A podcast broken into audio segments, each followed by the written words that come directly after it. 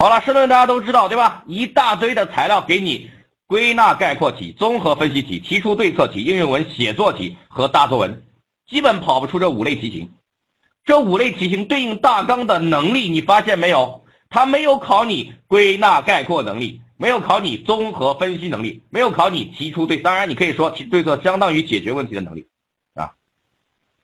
也就是说，它不是一一对应。它不是一一对应，对吧？啊，它实际上，我们画一个金字塔来表示，对吧？画一个金字塔来表示，你不要去简单理解说，哎，能力就是一一对应关系，不是这样。画一个简单的金字塔，对吧？啊，这个写的放的不是太好啊。比如说文字表达能力啊，你的写作能力，最下面是阅读能力。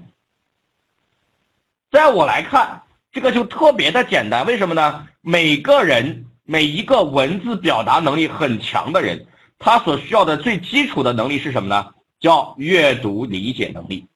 这个很好理解。说书读百遍，其义自现。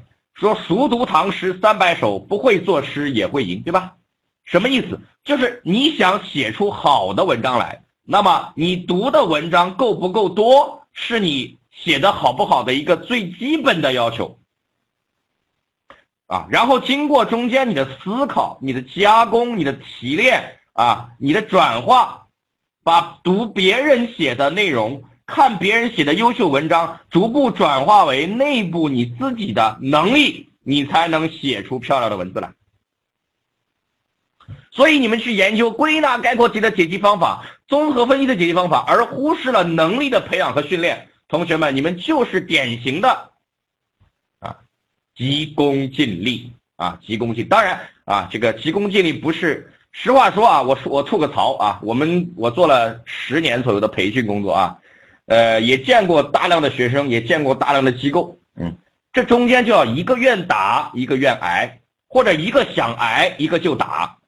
什么叫一个想挨呢？因为大量的考生都期待说，机构的老师，你告诉我一个简单快捷的方式，让我不用花那么多时间搞定这个考试，也就是所谓的技巧，所谓的秒杀，所谓的方法，对不对？告诉你，搞七天搞定行测，八天搞定申论，啊，这叫一个愿挨，对不对？因为你们有这个需求啊。第二个一个愿打呢，就是你既然要这样的，我就给你所谓的什么模板，对不对？